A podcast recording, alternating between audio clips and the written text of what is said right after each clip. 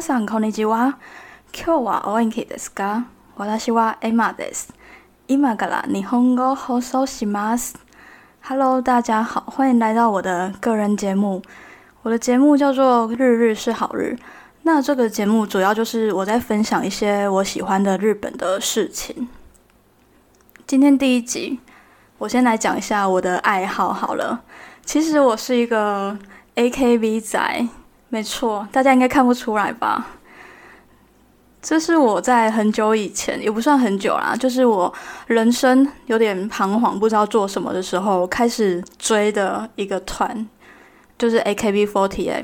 那其实我只有追初代的成员，之后的我就没有再追了。我个人的本命是小岛洋菜，不知道大家知不知道，但没关系，因为大家可以去 Google，他身材超好，就是我的理想型。有人说啊，二零二一过年的时候，他们落选红白，这是一个时代的分水岭吗？难道 AKB48 真的要没落了吗？因为从二零零九年到现在，已经十一年连续入选了红白演出阵容。你知道名单公布那一瞬间呢，真是跌破大家的眼镜，包括我自己啊！我看到名单想说，哈，今年居然没有 AKB48。我就简单介绍一下 AKB48 好了。他们成立于二零零五年的十二月八号，是由作词家邱元康担任总制作人。大家知道邱元康吗？邱元康是在日本应该算是跨世代哈日族的熟面孔，上至美空云雀，然后下至可能以前的小猫俱乐部，都是出自于他的作品。他作词的作品啊，在日本歌坛超过数千首了。他真的很厉害，大家知道他一个礼拜啊可以生出两个作品诶。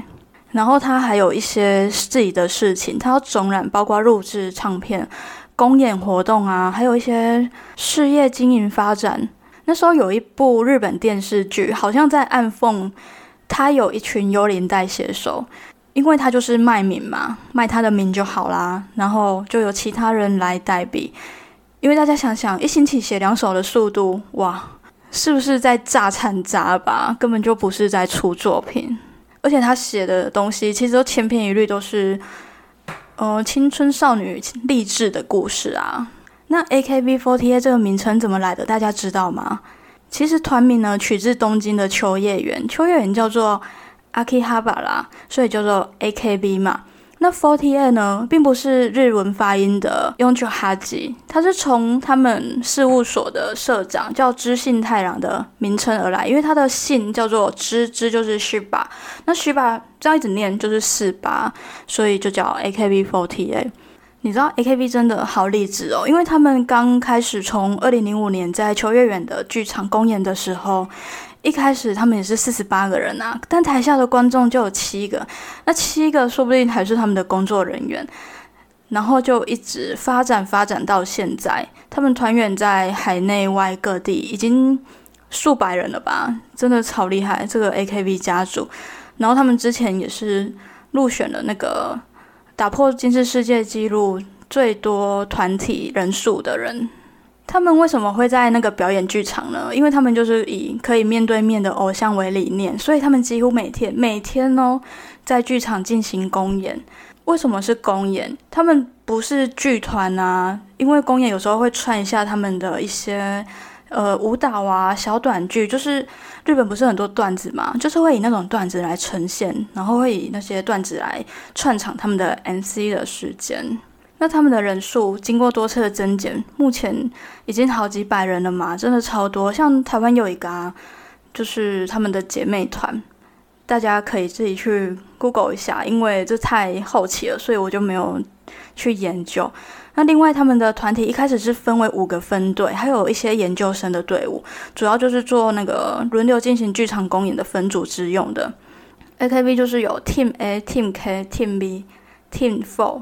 And Team Eight，那 Team At 就是在二零一四年正式的出道，他们比较特别啦，因为他们的成员都是由日本四十七个都道府县中各选出一个作品，呃，各选出一个代表的人来组成的，然后就在各地这样巡回的表演。我刚刚说嘛，AKB 就是一个可以面对面的偶像，那 Team At 呢更特别了，他们被叫做。来见你的偶像，哇，对我这种 otaku，otaku 就是宅男，对我这种 otaku 来说啊，这个真的是一个算是很心动的一个手法吧。那我们现在来探讨一下 AKB48 到底是怎么成功的呢？因为你看，一开始只有七个人去听他们的表演，后来慢慢慢慢的，他们的每张单曲哦，在日本的 Oricon 上直接前五名包办呢。大家知道这有多夸张吗？因为现在的唱片畅销的数量越来越少了嘛，就是唱片越来越难卖，因为大家都有其他的管道可以去取得这些不是实体的唱片，但他们每次只要一出手就是百万。大家想想，台湾现在还有哪个歌手或哪个团体，每次一发唱片就是百万的销售数量呢？我觉得他们成功的关键啊，应该是在他们，嗯，我称他们啦，就叫养成系的偶像。养成系呢，就是跟你玩游戏的时候一样啊，我们打那种游戏，然后把一个角色变得茁壮，变得更厉害，变得更发光发热。我觉得他们就是在强调这种形象，为梦想努力，所以他们不一定要表演得很好，包括他们的舞蹈啊，比得上韩国那些女团嘛？其实比不上啊。所以他们这么呃，可能有点缺陷，但是他们可以把这个缺点当成他们的卖点。那我举例好了。那时候他们有个团员叫紫原丽奈，他叫做沙西哈拉桑，大家都这样叫他。他的长相平平，身材也不太好，唱跳更是差人一截。所以他那时候就是被推出来，可能爆红的时候，就是被质疑了。但是这些挫折跟负评就成就了他不完美却靠努力再起的故事。所以让他目前截止。已经获得四次 AKB 的总选举的第一名，然后更完成了史无前例的三连霸。大家知道有多难吗？因为 AKB 体系这么多人，然后他在这些总选举中还能够得到连霸，三连霸。那这个总选举制度，我之后再说好了。不觉得大家听那么多励志的故事？你看，现在台湾现在也其实处于类似的时代啊。从之前在金曲奖上拿到年度歌曲奖的乐团草东没有派对，就知道，嗯，他们的歌以乳蛇发声为主嘛，所以那时候金曲奖评审黄玉玲还说他们是闷时代的爆发的评价，就是可能为这时代发声，看着小人物茁壮的样子，大家就会有那种燃起一股梦想的心吗？不晓得诶。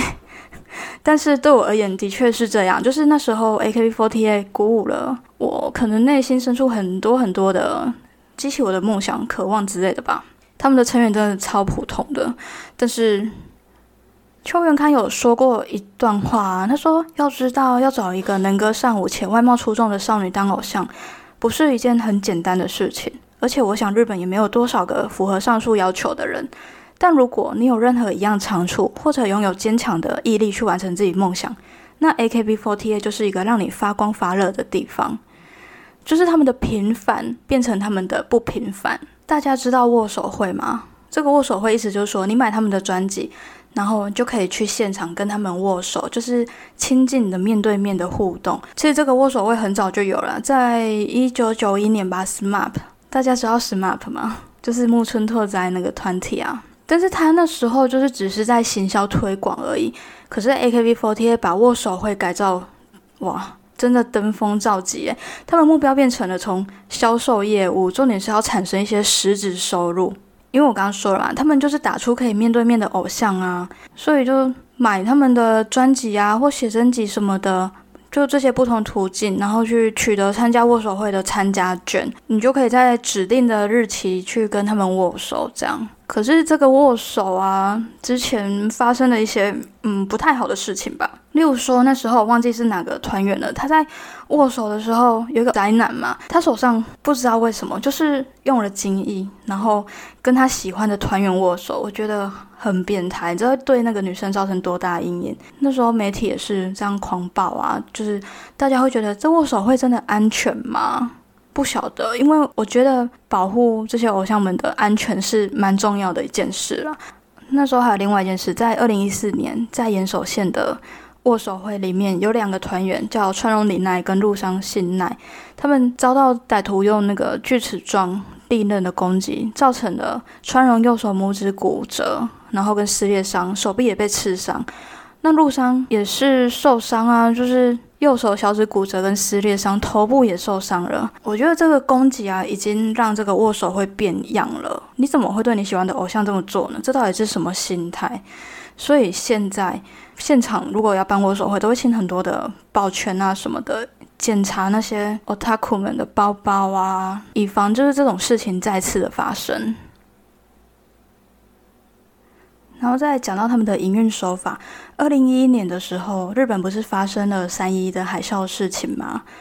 那时候 AKB48 的新曲销量在推出当天就突破一百万了，就如同刚刚讲过了，这真的是特别特别难的一件事情。那这个时候，在发生这么难过、这么哀伤中，大家还是愿意掏钱去买他们的专辑，这应该也是想得到一种力量、一种慰藉吧。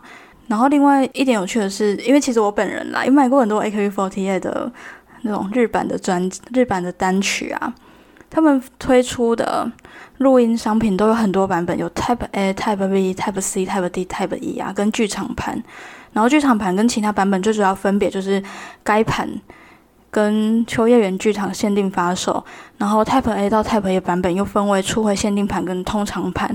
好，大家一定不知道我在念什么，但是。最最最重要的，为什么我们要买那么多 Type 呢？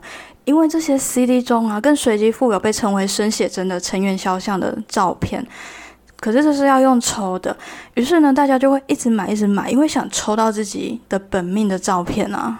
我那时候好想好想，就是抽小岛洋菜的，可是我不如预期啊，有时候会抽到什么薄木游记啊，有时候抽到阿蒋的，就真的是凭运气啦。可是他们的商品其实也不限于唱片，几乎是任何你可以想象到的东西。他们在红极一时的那时候，几乎有关上 AKB48 的商品就是会大卖。我先随便说一个啦，就是那时候有呃 Victoria's Secret 的内衣嘛，他们跟他们合作，然后那时候跟那首 Heavy Rotation 一起推出，然后在那个 MV 里面这样穿这么清凉的衣服。他们那时候的销售超好的，几乎就是一推出就抢扣一空了。然后那时候还有一个东西，我其实有买，我买了超多超多，都是我的本命小岛洋菜的，就是朝日啤酒的罐装咖啡。哇，那时候还要特别从日本，也不是日本，就是应该说请人买啊，然后再寄过来这样，因为台湾没有卖啊。我那时候也是收集了快一箱吧，现在还放在我家，可能。早就抽掉吧，不晓得。反正那个就是一个收藏嘛，我有收藏癖啊。再来讲他们的另外一个营运手法，哇，这个真的很厉害，这个我有吓到。大家还记得吗？在二零一一年的时候啊，有一个叫江口爱实的女生加入了 AKB48，当时每个报章杂志啊、电视广告都有她的踪影。你知道这个人就是一个凭空冒出来的人，完全没有经过什么选拔，也不知道这个人到底是谁，他就这样活生生的出现了。以一个新加入的成员来说，这个曝光率太高了，因为他用他的头像代言太多太多的零食那些相关产品，甚至那时候台湾的雅虎头版都是他，真的很夸张。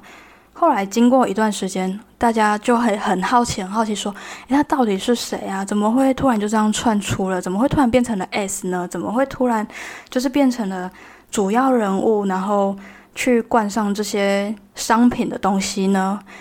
结果啊，到最后哇，江口爱实只是一个以六位成员的五官所合成的虚拟人物，他是假的人哦。所以那时候很多宅男就崩溃啊，就觉得。天啊，怎么那么残酷？因为这个设定真的太好了，他们还帮他设定一个出生年月日，然后还有出生地点，所以那时候新闻一爆出来的时候，真的大家都心碎耶，就觉得啊，我喜欢的偶像居然是个假人，这样，这个呢就是一个来创造话题，然后吸引大家来注意到这个团体的一个手法，但也成功的吸引了很多人的注意啊，于是。AKB48 在这个时候又蒸蒸日上了。好了，那说了那么多，大家对 AKB48 应该有点了解了吧？那我们还会有下一集，大家要记得听哦。先这样，拜拜。